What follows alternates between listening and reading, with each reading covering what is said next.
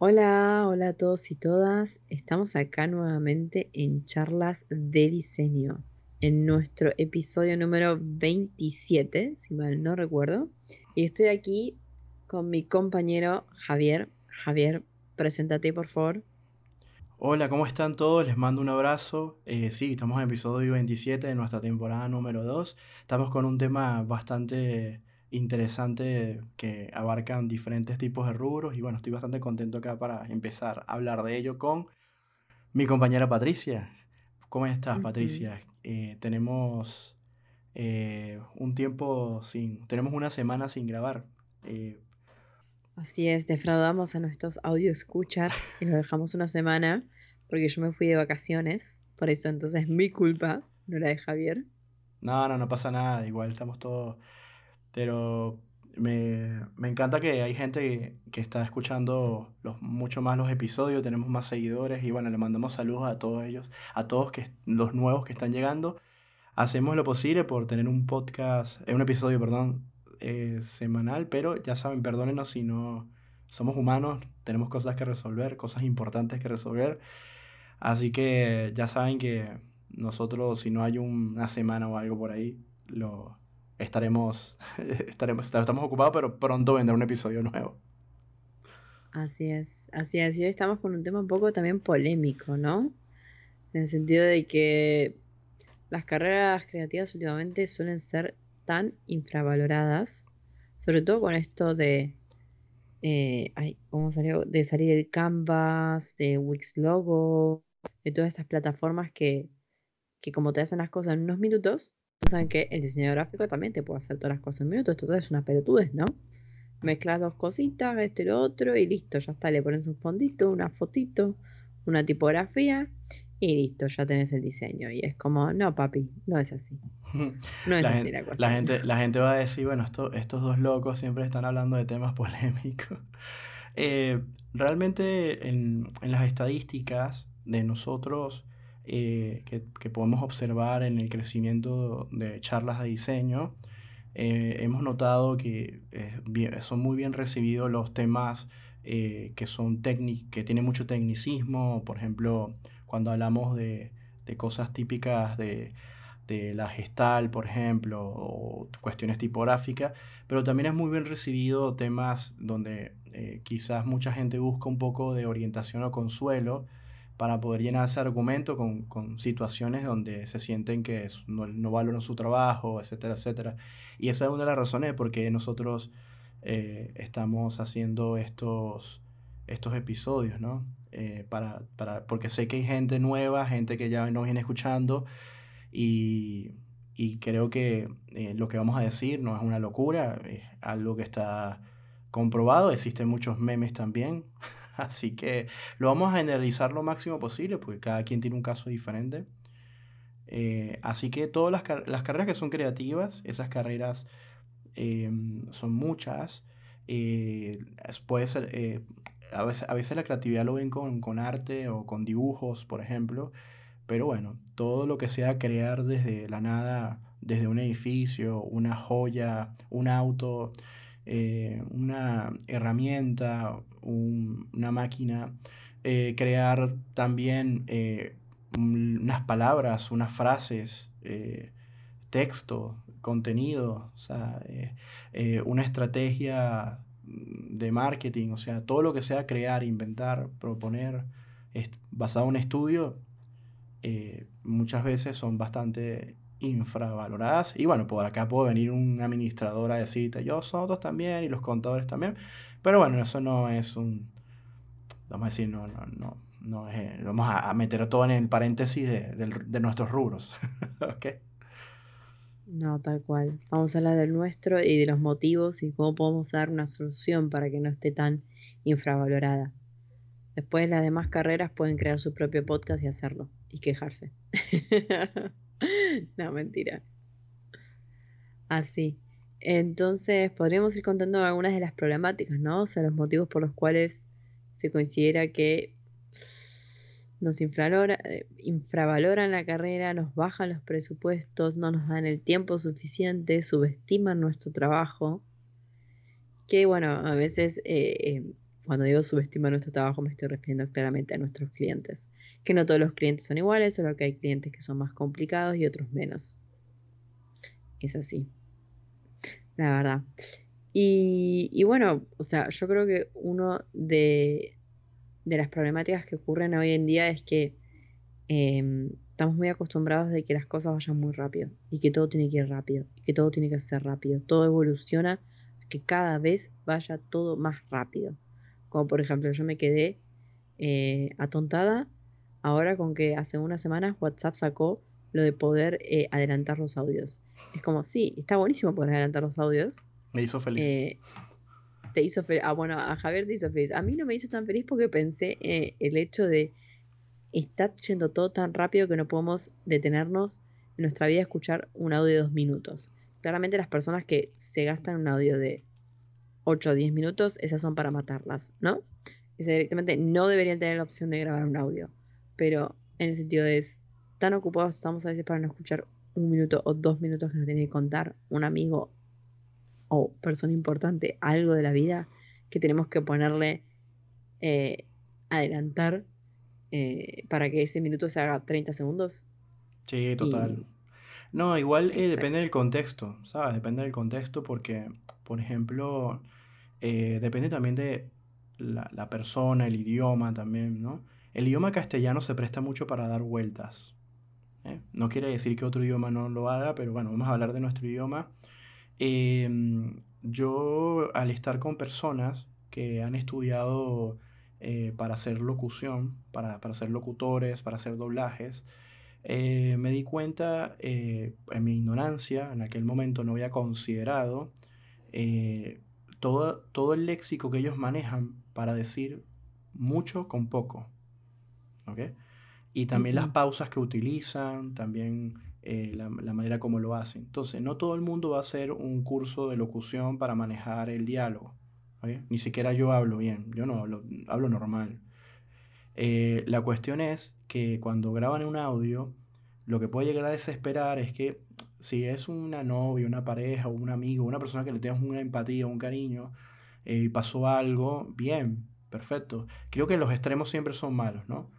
Pero si está un cliente todo el tiempo grabando un audio, grabando un audio, o te repite eh, constantemente algo, eh, se hace tedioso y se hace molesto.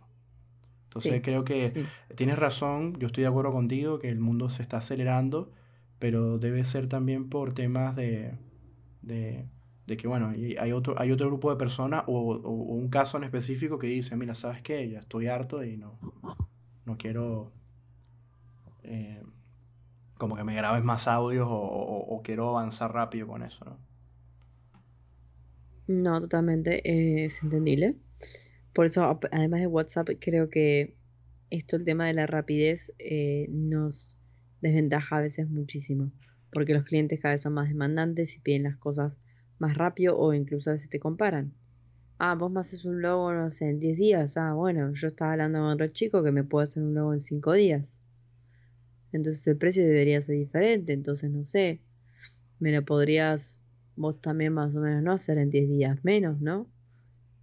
Y no respetar ese tipo de cuestiones que las condiciones que uno pone. Es como, bueno, sí, si te gusta el chabón que te lo hace en 5 días, anda y hazte el chabón de 5 días. Claro. No me des vueltas a mí. Sí, hay, una, hay varios temas que complican un, un trabajo. No importa que sea, si eres un plomero, si eres una persona que estás trabajando una construcción, si eres una persona que está pintando un mural o de repente está, no sé, limpiando una casa o, trabajando en una fábrica, no importa qué, qué, cuál es tu trabajo. Eh, si hay alguien intermediario que puede ser el cliente o, puede ser un jefe, eh, no caigas en comparaciones. O sea, todo a mí me ha pasado muchas veces que hay personas que están, para poder decirte algo, te están comparando. O sea, es decir, por ejemplo, vamos a ponerte un caso, ¿no? Eh, tú entregas un boceto. No, bueno, porque a mí fulano me lo hacía más barato y más rápido. O no, porque fulano de tal me lo hacía... Yo puedo entender que los seres humanos a veces eh, pueden, pueden decir la verdad con ese tipo de cosas porque una persona está haciendo un mal trabajo y cae en una comparación de momento. Pero hay gente que utiliza este método y lo hace de manera muy común para evitar que alguien, es como una forma de decirte, mira, no me cobres muy costoso, eh, quiero que me lo hagas rápido, eh, y entonces desmerito tu trabajo hablando maravillas de otro. Y eso es muy común. Y hay que tener mucho cuidado con eso porque ahí es donde viene la infravaloración. Y lo peor es que colegas que subcontratan a colegas, por ejemplo, diseñadores que contratan a otros diseñadores para hacer un trabajo, caigan en eso también. O sea, es como que le estás lanzando fuego a los bomberos, ¿no? O sea, vas a, vas a quemar el lugar donde están los bomberos. O sea, ¿quieres generar un incendio? No, vamos a generar el incendio donde están los bomberos. Porque yo soy bombero, entonces quiero incendiar eh, la, estación de donde están todos los bomberos. Eh, eso, eso, o el recinto sagrado de los bomberos. Eso es lo que pasa cuando entre diseñadores o entre marketingianos o entre eh, personas que se dedican a cualquiera de estos rubros están, está mal, o sea, está mal y, y hay, también hay un problema de egos, que yo también me he dado cuenta dentro de este rubro. Eh, hay personas que creen que porque tienen tal vez una posición, quizás tienen algún tipo de, de conocimientos o lo que sea, o un poco más de experiencia, o son jefes, lo que sea, o son dueños de un proyecto, están con una calculadora midiendo tiempos, con una calculadora viendo qué es lo que hace, cuando corrigen están comparando con fulano de tal, hacen 400 llamadas al P, o sea, llamadas, eh, videollamadas o reuniones eh, para, para, decir una cosa. Eh, hay que, eh, el tiempo de los demás se respete. Imagínense que para hacer un... Yo he hecho trabajos en donde yo ni siquiera tuve una llamada con un cliente y fueron trabajos complejos, todos fueron por correo. Y hay personas que están todo el tiempo con la llamada, la llamada, la llamada, la reunión, la reunión para hacer un trabajo.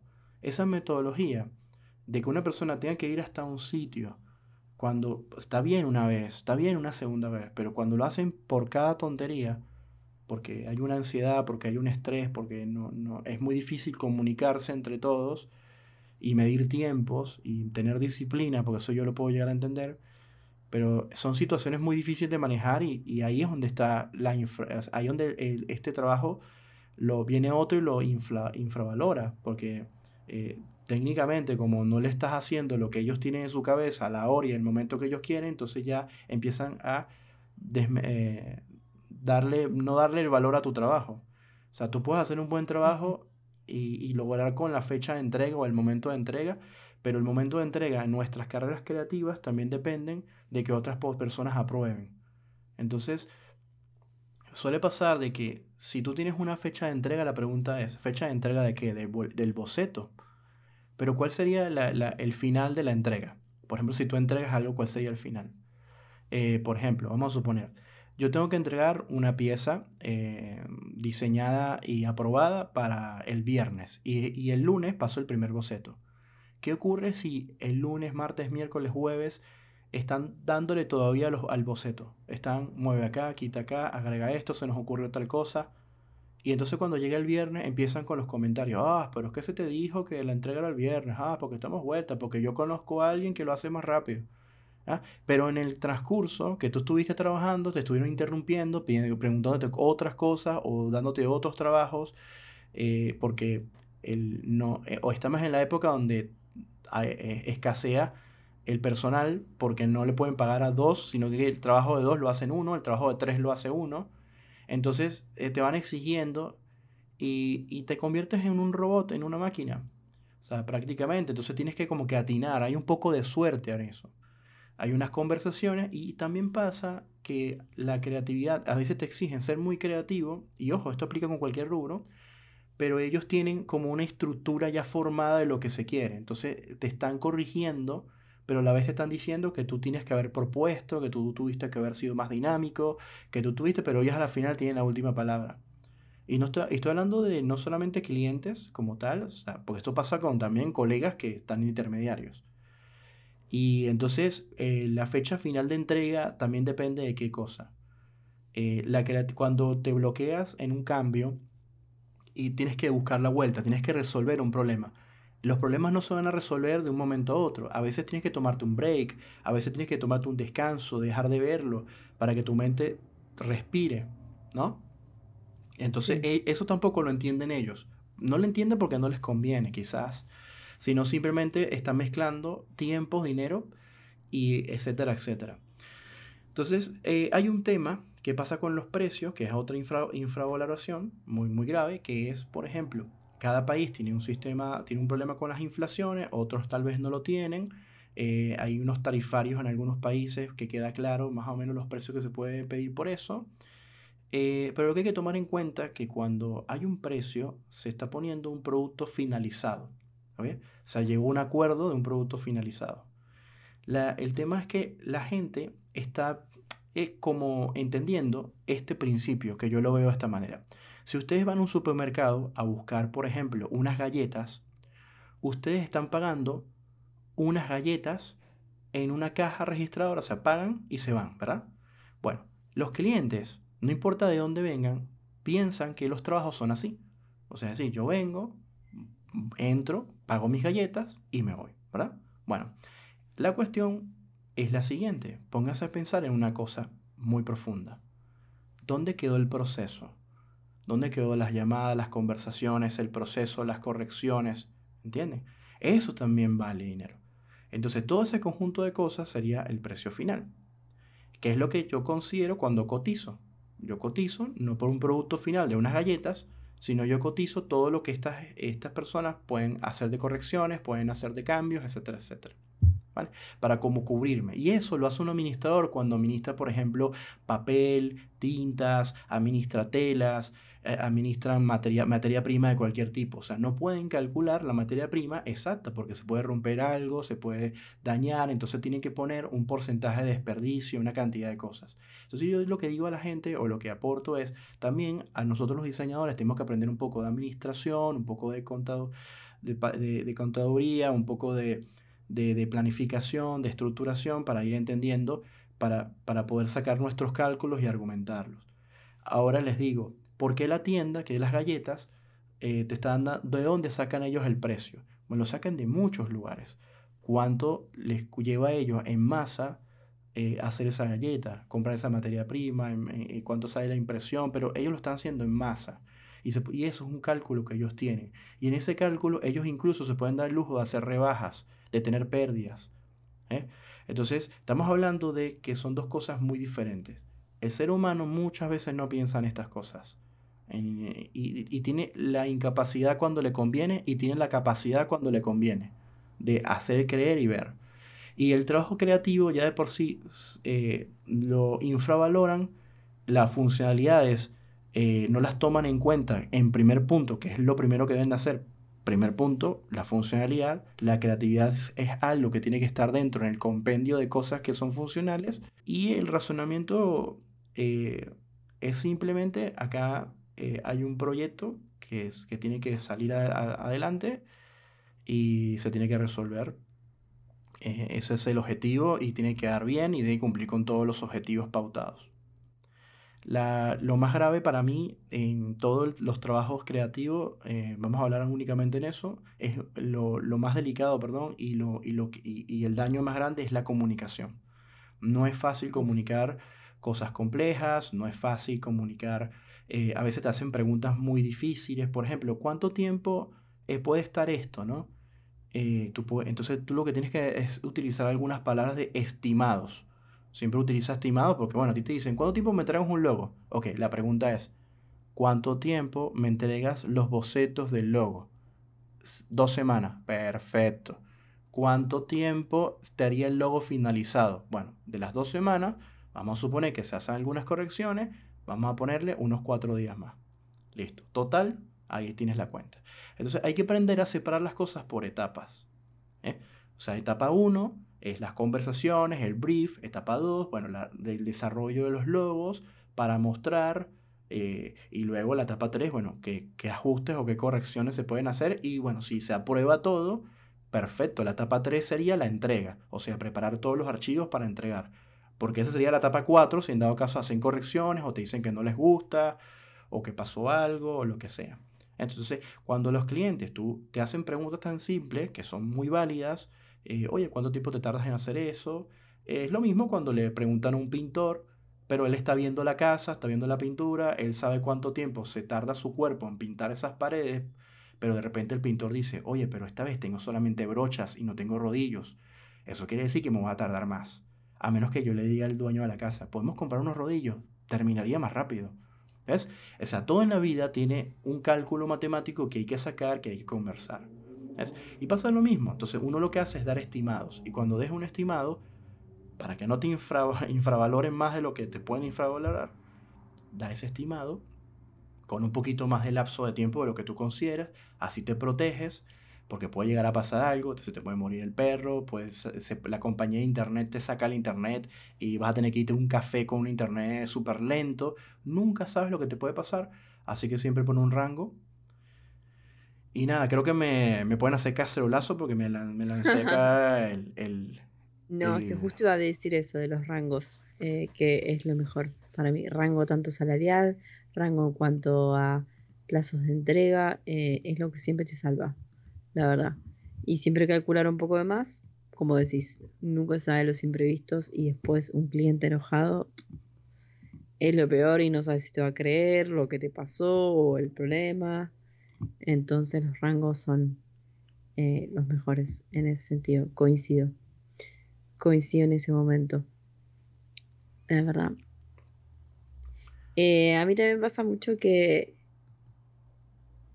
se infravalora mucho el diseño gráfico cuando, cuando los clientes empiezan, no son muy claros, y empiezan a mezclar las, estrategias y, el éxito que tienen otros. Te agarran y vos le planteas una estrategia que quieres hacer y de repente te dicen, ah, no, porque yo vi que la competencia está haciendo esto, quiero hacer esto y lo otro, quiero hacer lo mismo. Y es como, pero eso que quieres hacer lo mismo no tiene nada que ver con la estrategia que estamos planteando. O sea, ¿por qué no me puedes estar cambiando opiniones de un día para el otro.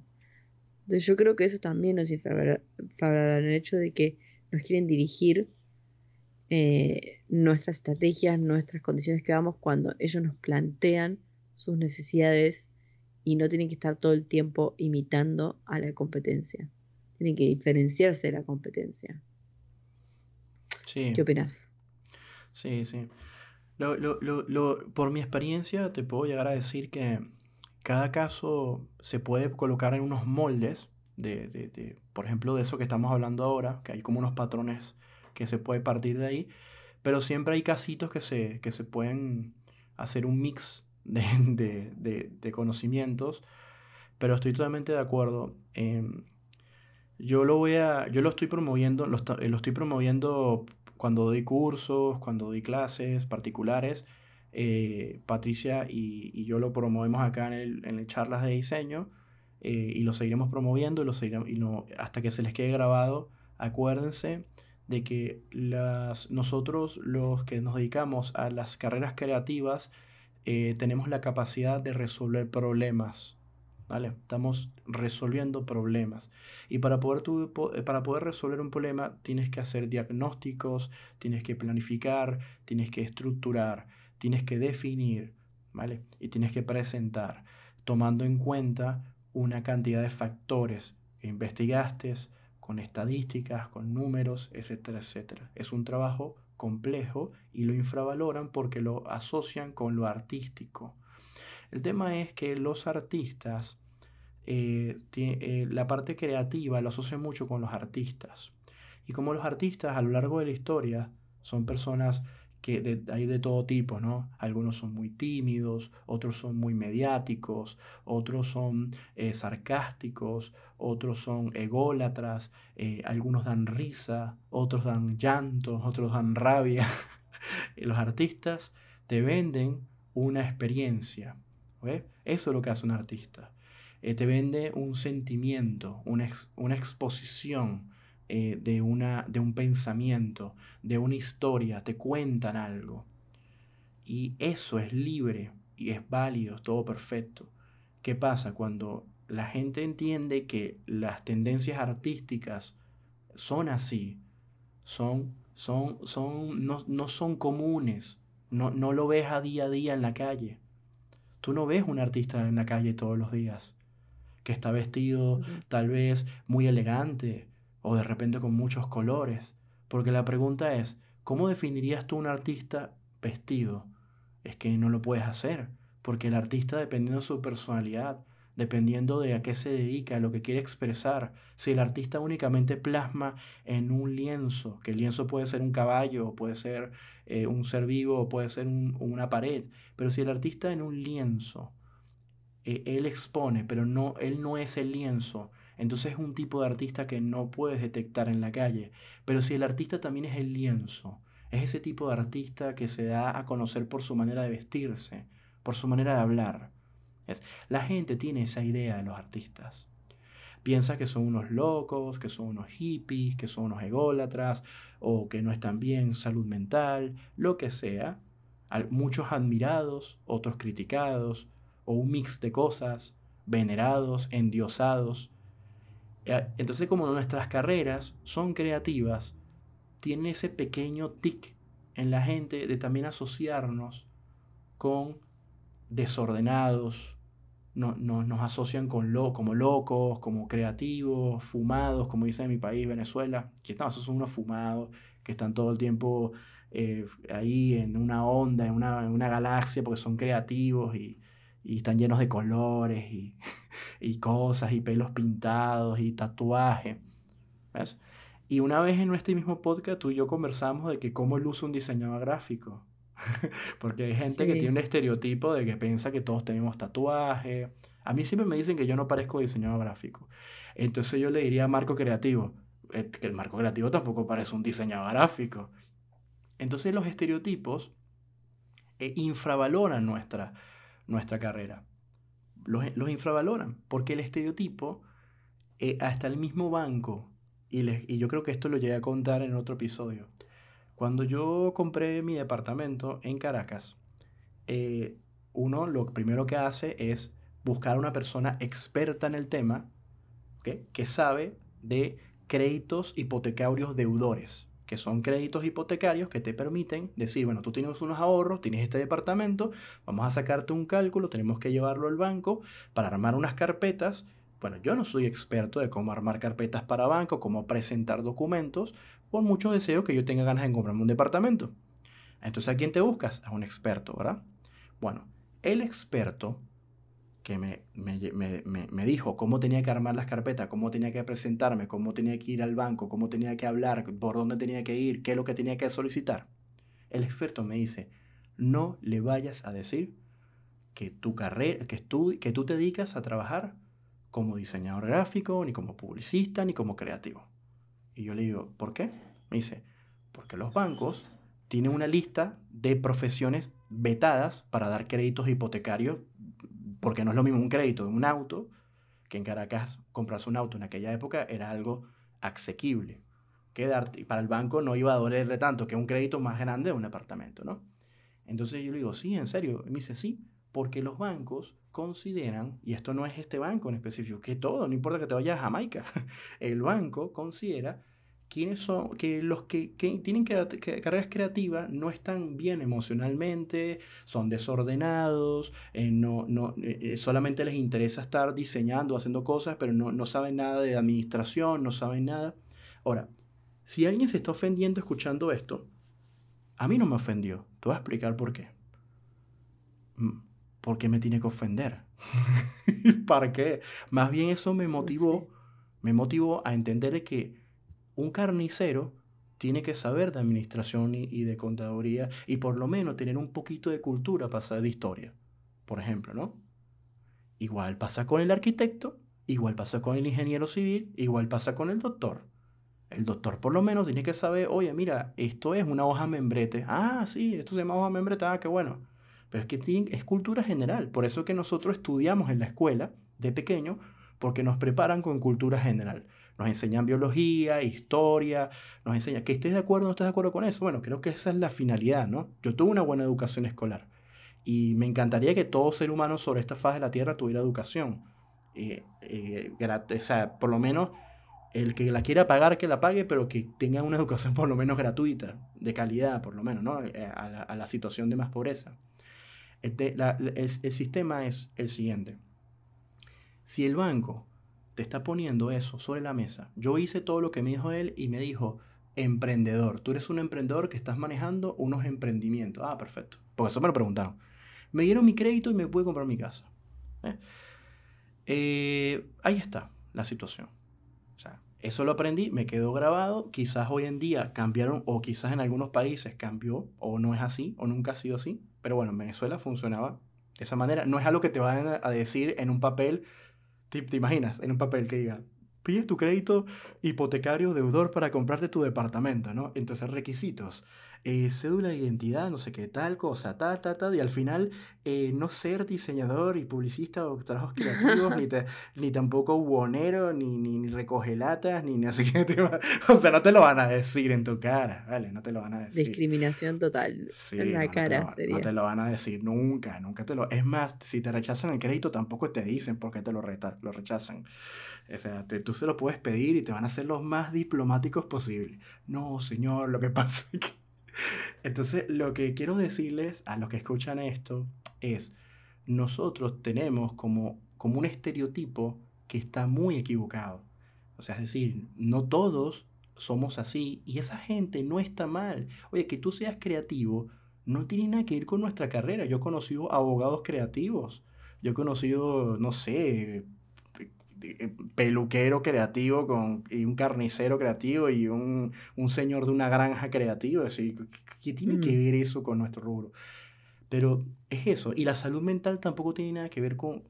Mira, ¿cuántos médicos en la historia tú has conocido con, sin salud mental? Igual eh, militares, igual policía, igual eh, un administrador. no, es que no, no puede haber un estereotipo de nadie porque no se puede generalizar.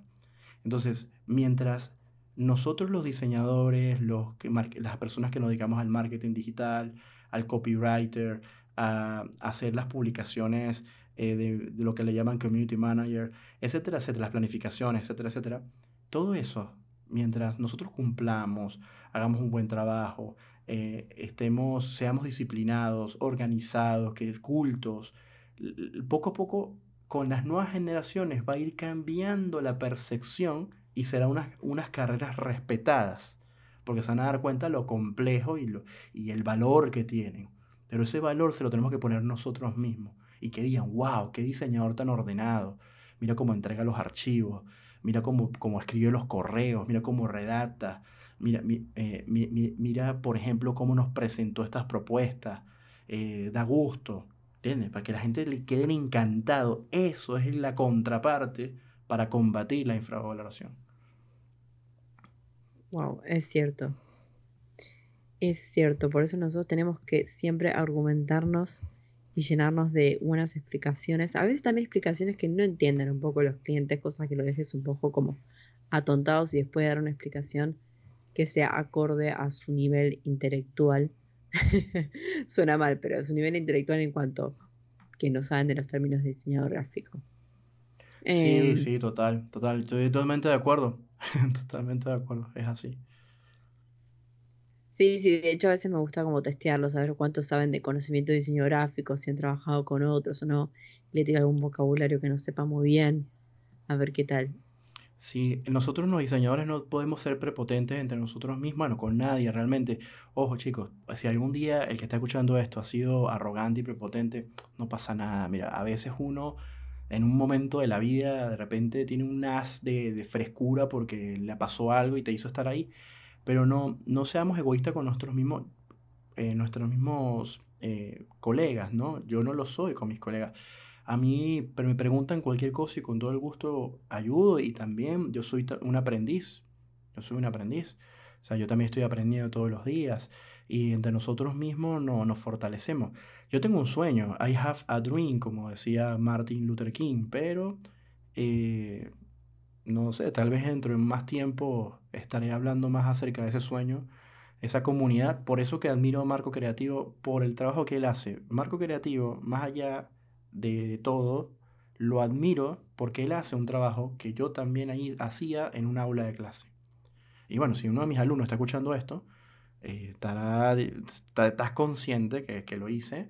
Eh, no llegar con prepotencia al salón de clase, ni creerme más que ninguno de ustedes, siempre generando una reflexión, siempre eh, dándole los argumentos para amar y aquellos que estaban indecisos, que decían que el diseño no era para ellos, le decía, acá hay más funcionalidad que creatividad, no te frustres, todo se puede aprender, eh, todo se puede desarrollar.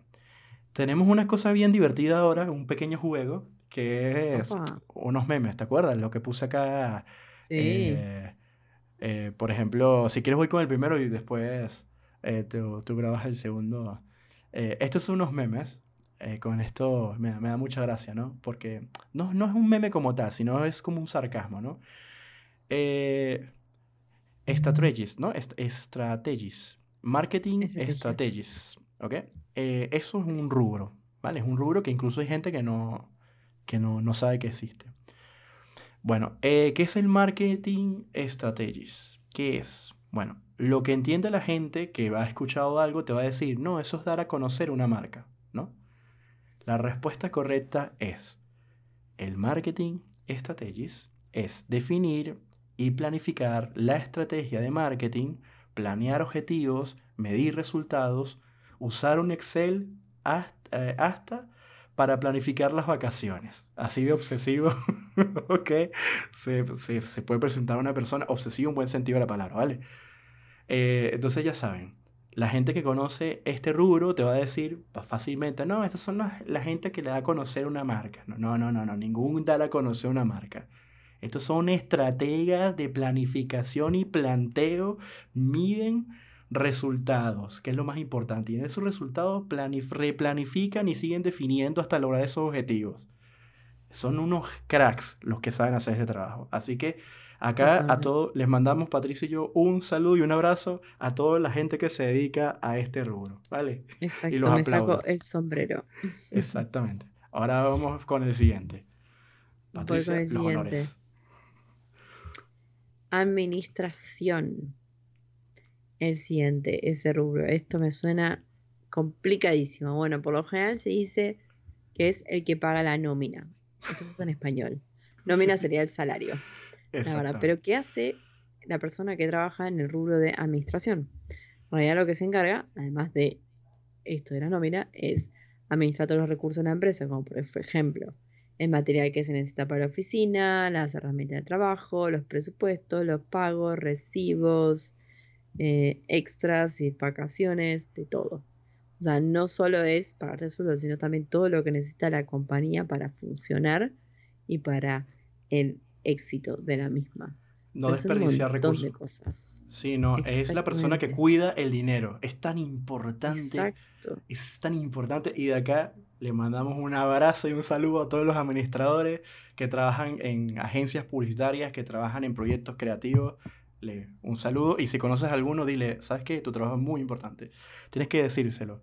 Tu trabajo es muy importante. Gracias a ti eh, no hay no, no, no, no, no se está desbordando la plata y, la guita por ahí, ¿no? No, tal cual. Tal cual, ¿sabes qué? Creo, la otra vez estaba hablando con una amiga que es abogada y le estaba preguntando por un tema de, de unos pagos para averiguar cómo es el tema de acá ser autónomo, hacer freelance en España. Y, y claro, todo el mundo lo que, me, lo que me contesta es, mira, esto estoy muy asombrada todo el mundo me contesta cada vez que le pregunto, eh, no lo sé, le tengo que preguntar a mi gestor. Eh, no, lo que tenés que hacer es contratarte un gestor o un abogado o contable para que te haga todo esto. O sea, nadie se quiere meter en ese rubro de pagar y que les haga las cosas mal. Así que eso me sorprende y está bueno. Pero yo tengo una amiga abogada que me dijo, no entiendo la gente que le paga a las personas por hacer eso, porque son unos clics, un llenar papeleo y ya está. Yo te enseño y te libras de todo eso. Digo, está bien, lo voy a aceptar, pero igual todo lo que me estás explicando parece chino para mí. Claro, claro, sí, es normal. quiero honrar el trabajo de otra persona, pero bueno, veremos a ver qué tal me sale. Si no, terminaré contratando a un contador, como se dice. Perdón, te corté. Podemos seguir. No, no, no, está bien. Me, encantó la historia porque eh, aplica un abrazo a todos los abogados que, que están ahí al día, al día con todo, ¿no? Vamos estamos muy generosos. Estamos un abrazo, a todo el mundo. Abrazo. Vamos a darle un abrazo. abrazos. Un abrazo bien grande a los Paid Media Managers. ¿Qué son esta gente? ¿Quiénes son? ¿Quiénes son? Bueno, como lo diría una persona en la calle. Ah, esa es eh, la personita que hace un anuncio en Instagram. No, no y no y no. El Paid Media Manager crea, ejecuta, optimiza campañas, evalúa y estructura presupuesto, mide y analiza resultados. Así que a toda la gente que se dedica al Paid Media Manager, Patricia y yo le mandamos un gran abrazo, un gran saludo, que estamos eh, bastante felices de, darle, eh, vamos a decir, conocer a, dar conocimiento a la gente de que estas carreras existen, ¿ok? Esto existe y son muy importantes para, y, es lo que hace que una marca, eh, con las anteriores que hemos mencionado y las que vamos a mencionar ahora en adelante, esté, esté en donde esté. Así que, next. No, sí, increíble, la, verdad que me saco sombrero porque sí. Esos son los que te entregan un Excel con todos los resultados detallados y que eso cuesta bastante trabajo. Con que parezcas un Excel, hay mucho por detrás. La verdad. Y ahora estamos con el siguiente, con los copywriters. Me encantan. Los copywriters. Ese que le dice el que escribe el copy, ¿no? El que escribe el caption ahí del post que, ah, bueno, escribís ahí nomás lo que decís y listo, ya está y no, como dice Javier, no, no y no. ¿Qué hace un copywriter? Un copywriter, que me está costando, conceptualiza las ideas, escribe textos persuasivos, o sea, redacta publicidad. Publicidad, eso hay que saber y hay que estudiar un montón. Corrige textos, busca las palabras claves, hace una investigación para saber cuáles son las palabras que también van a resultar mejor. Dice que también hacía los hashtags, por Dios, que hay que buscar hashtags para poner. Se toma como 100 cafés al día, se va a dormir y te mejora la idea justo cuando se está durmiendo. O sea, hace una idea y cuando está por dormir le cae una mejor idea y la escribe igual y el día siguiente te la presenta. Es increíble. O sea, aplauso también para los copywriters porque la verdad que hay que saber escribir porque uno a veces es mejor expresándose en palabras, en persona. Escribir, o sea, expresarse en texto me parece una de las cosas más difíciles que existen en la vida. la verdad. El copywriter, los amo y los adoro, son unos genios. Yo he visto gente que ha hecho unos trabajos que tú dices, por Dios, qué manera de buscar decir algo tan exacto con pocas palabras y tan fácil de entender. No, no, no, no, son unos genios. Así que ya ustedes están conociendo otra carrera más, otra carrera tan importante de estas nuevas generaciones de carreras, que ojo, esto ha existido toda la vida, pero ahora se suma en unas nuevas tendencias.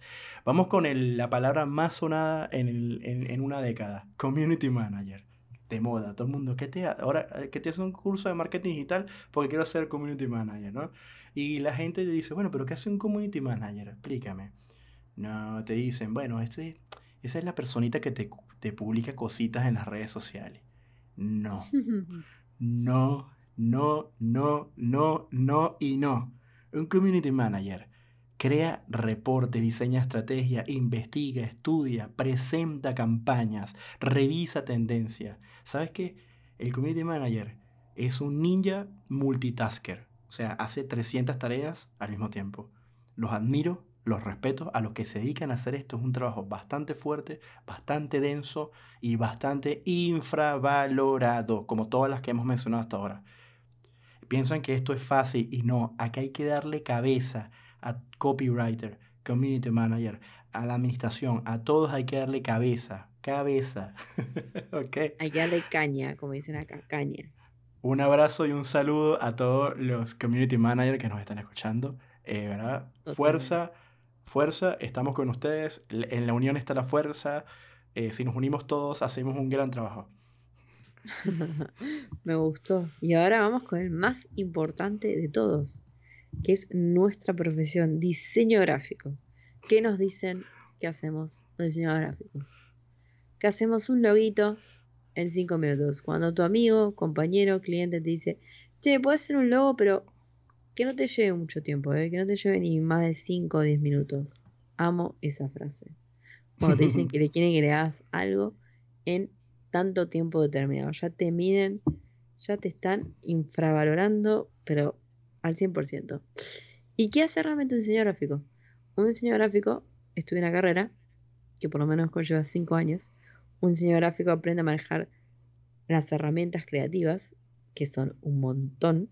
O sea, tenés mínimo eh, tres herramientas creativas del paquete de Adobe o Adobe.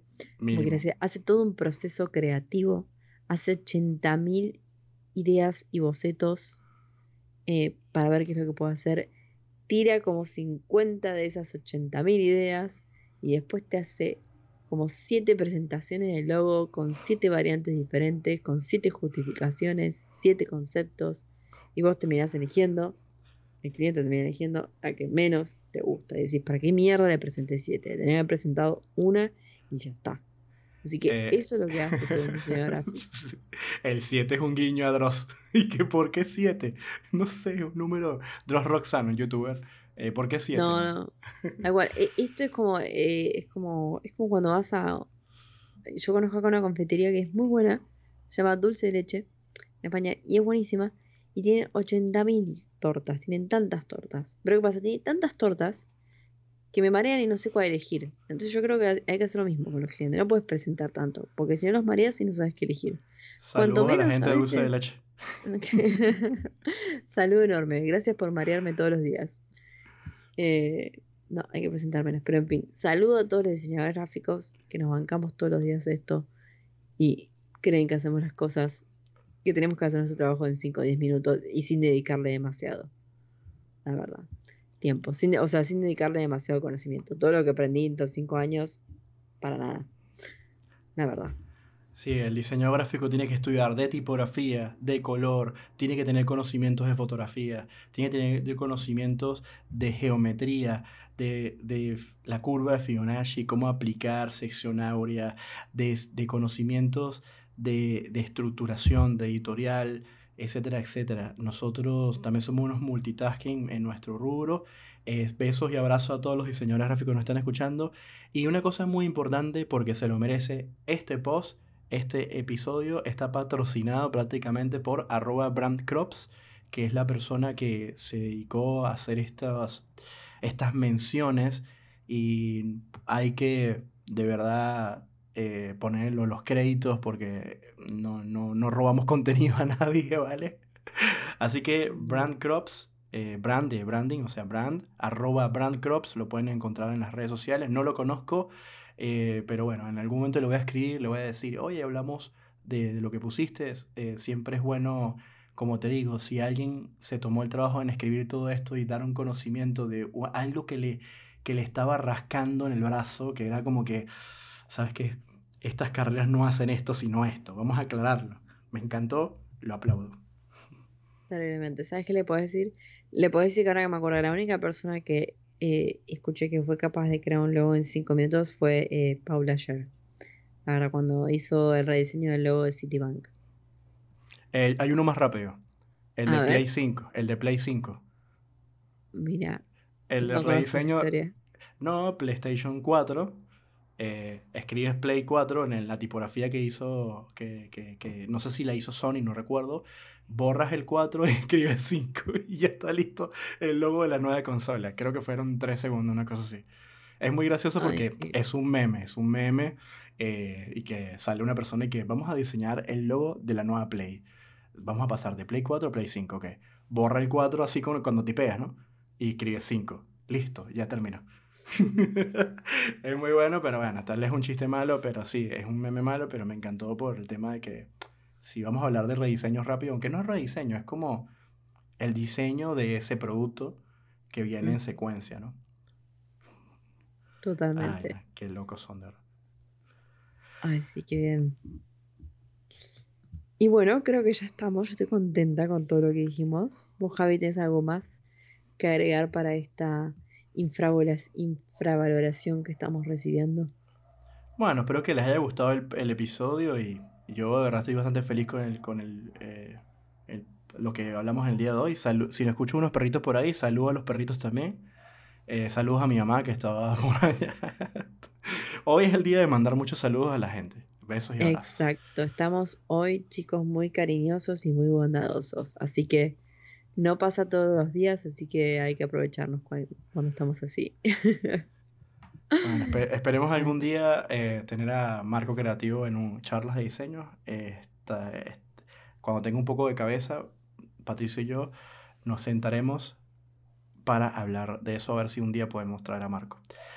Así que, eh, ¿qué les quería comentar? Bueno, por mi parte estoy bien, muchísimas gracias. Disculpe, me pueden cacerorear desde su casa cuando me pegue a hablar. Los dejo con Patricia, me despido. Yo siempre me despido de último, ¿no? Yo quiero que hoy Patricia se despida de último, por favor. Ah, vamos. Les mando un fuerte abrazo. Chau, chau desde Buenos Aires. Adiós.